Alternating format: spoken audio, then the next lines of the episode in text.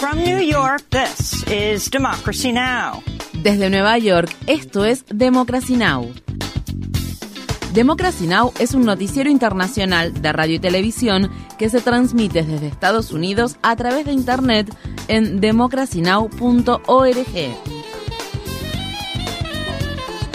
Welcome to Democracy Now!, democracynow.org. Bienvenidos a Democracy Now! en español democracynow.org barra es. El informativo de Guerra y Paz con Amy Goodman.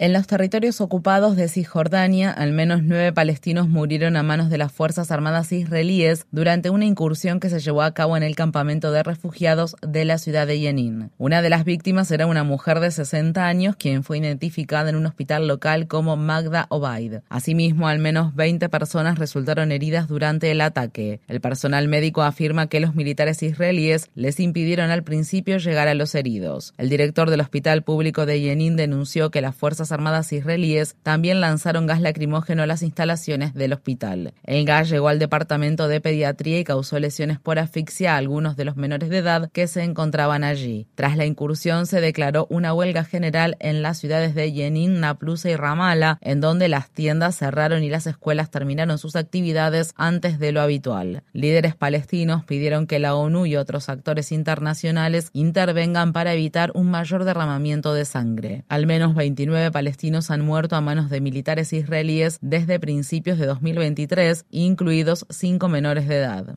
El ejército ucraniano se ha retirado de la localidad oriental de Soledar mientras las Fuerzas Armadas rusas intentan sitiar la ciudad vecina de Bakhmut. Esta es la mayor victoria de Rusia en el campo de batalla desde mediados de 2022. Este triunfo se produce al tiempo que el comandante en jefe de las Fuerzas Armadas ucranianas afirmó que Rusia disparó 55 misiles de crucero en diversas partes de Ucrania durante la madrugada del jueves. 15 de los misiles tenían como objetivo la ciudad de Kiev, donde una persona murió y otra dos resultaron heridas. Mientras tanto, el gobierno ucraniano ha pedido a sus países aliados que le suministren aviones de guerra de avanzada, incluidos aviones de combate de última tecnología, después de que el gobierno de Biden anunciara que enviará 31 tanques de combate estadounidenses M1 Abrams a Ucrania. La escalada bélica se produjo luego de que el canciller alemán Olaf Scholz aceptara enviar tanques Leopard 2 a territorio ucraniano. El presidente Biden habló este miércoles en la Casa Blanca. Esperaba que la determinación de Europa y Estados Unidos se debilitara. Esperaba que nuestro apoyo a Ucrania se derrumbara con el tiempo. Estaba equivocado. La coalición británica Stop the War criticó la medida de suministrar tanques a Ucrania y publicó en Twitter, este no es el camino hacia la paz y supone una grave escalada. Armar a Ucrania y enviar tanques es un paso más para distanciarse de las negociaciones. Mientras tanto, un tribunal ruso ordenó la disolución del grupo Helsinki de Moscú, la organización en defensa de los derechos humanos más antigua del país. Esta es la más reciente medida del gobierno ruso contra la libertad de expresión y la disidencia que se han intensificado desde el comienzo de la invasión rusa de Ucrania a finales de febrero de 2022. Visite nuestro sitio web democracynow.org barra es para ver la entrevista que mantuvimos con Alexei Kovalov, periodista de investigación de Medusa, un medio de comunicación ruso independiente. En Perú, miles de personas se manifestaron en Lima después de que la presidenta interina del país, Dina Boluarte, pidiera una tregua nacional en medio de las protestas que se desataron tras la destitución y detención de su predecesor, Pedro Castillo, ocurrida el 7 de diciembre. Estas fueron las palabras expresadas por una manifestante. ¿Cuántas personas están muriendo?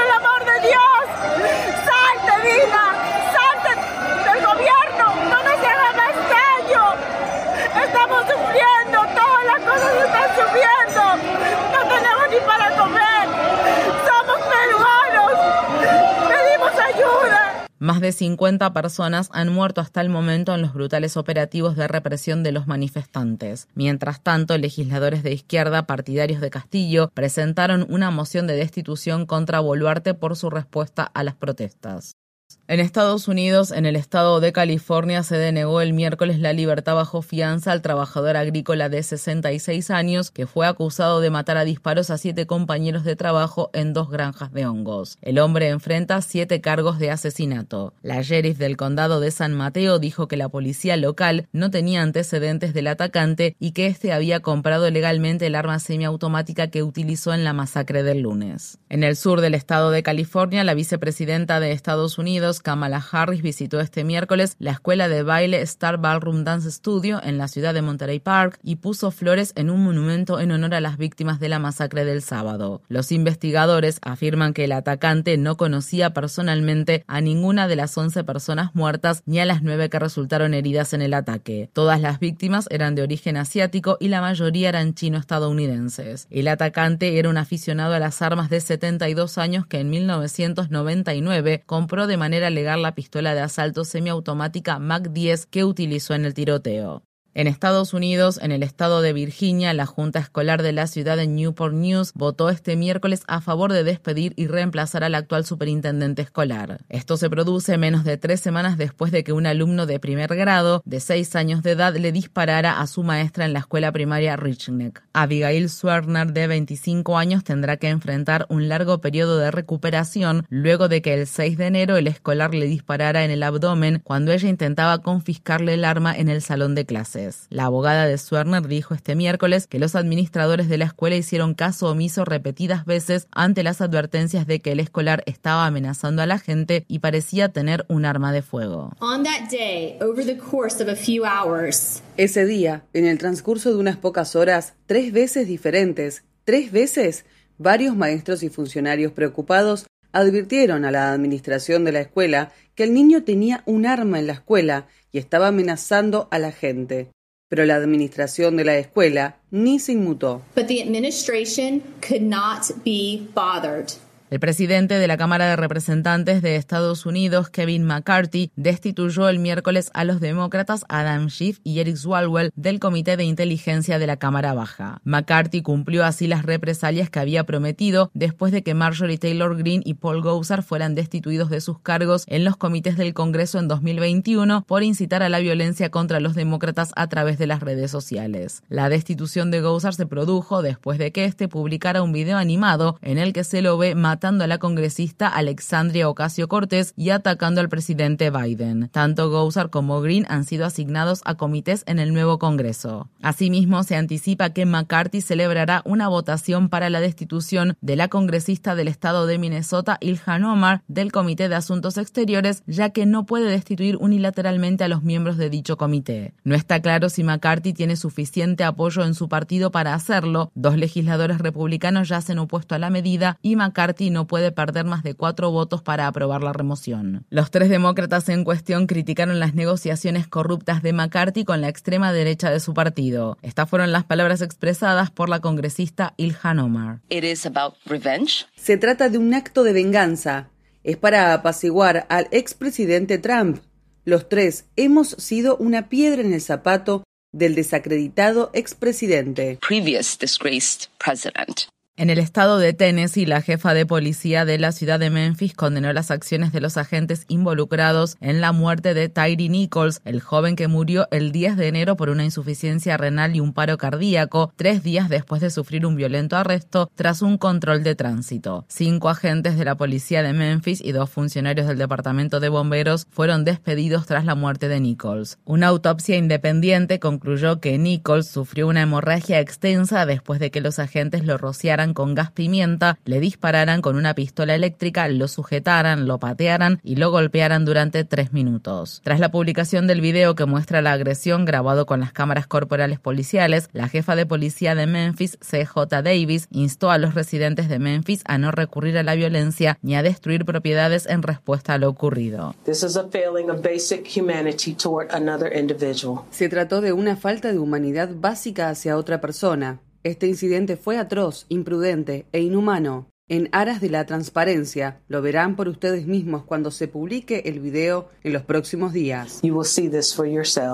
Un fiscal federal ha iniciado una investigación de derechos civiles sobre la muerte de Nichols. Una demanda presentada en 2016 alega que uno de los cinco agentes acusados de la agresión a Nichols agredió supuestamente a un preso. En Nueva York, el ex ginecólogo de la Universidad de Columbia, Robert Haden, fue condenado por cargos federales de abuso sexual, incluido el de trata de personas con fines de explotación sexual. Haden abusó sexualmente de decenas de pacientes mujeres durante dos décadas, entre ellas Evelyn Young, la esposa del ex candidato presidencial Andrew Young. Haden fue declarado culpable, entre otros delitos, de atraer pacientes de otros estados para exámenes médicos durante los cuales abusaba de ellas. El fiscal federal Demian Williams calificó a Haden como un depredador con bata blanca. El Centro Médico Irving de la Universidad de Columbia y el Hospital New York Presbyterian ya habían acordado pagar una suma indemnizatoria de 236 millones de dólares a más de 200 de las víctimas de los abusos sexuales.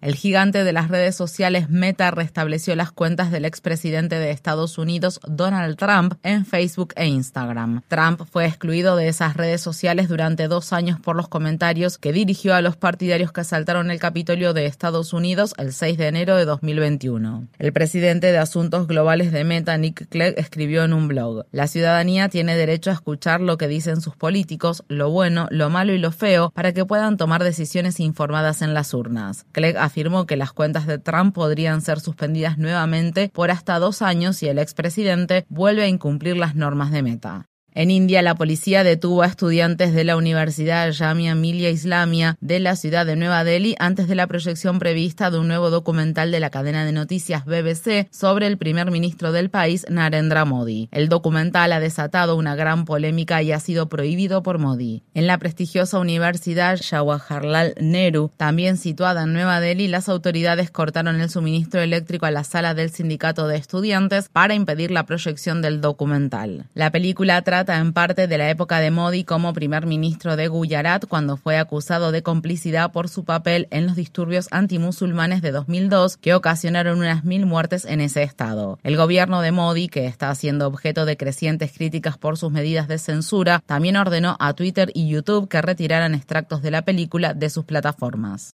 En el Vaticano, el Papa Francisco criticó las leyes que criminalizan a las personas LGBTQ. Organizaciones de derechos humanos calificaron los comentarios del pontífice católico como históricos. En una entrevista que concedió este martes a la agencia de noticias Associated Press, el Papa Francisco dijo, ser homosexual no es un delito, no es un delito. Sí, pero es un pecado. Pero también es un pecado la falta de caridad con el prójimo. El Papa Francisco agregó que los obispos católicos deben desempeñar un papel activo en la oposición y derogación de las leyes contra la comunidad LGBTQ. La Alianza de Gays y Lesbianas contra la Difamación respondió en un comunicado. Las declaraciones de hoy del Papa Francisco constituyen un punto de inflexión en la lucha contra la criminalización de las personas LGBTQ y también ilustran el trabajo que se debe hacer con los líderes religiosos para demostrar de una vez por todas que ser LGBTQ no es un pecado. Legisladores del Reino Unido han criticado duramente a la Iglesia anglicana después de que el arzobispo de Canterbury anticipara que los obispos defenderán la prohibición del matrimonio entre personas del mismo sexo cuando se reúnan el próximo mes para determinar la política de esa iglesia al respecto. Este mes la iglesia anglicana se disculpó por el trato que brindó en el pasado a las personas LGBTQ y anunció que se permitirá a los sacerdotes bendecir las uniones civiles de parejas del mismo sexo, aunque señaló que el casamiento de esas parejas seguirá estando prohibido en sus iglesias. Estas fueron las palabras expresadas el martes por el legislador del Partido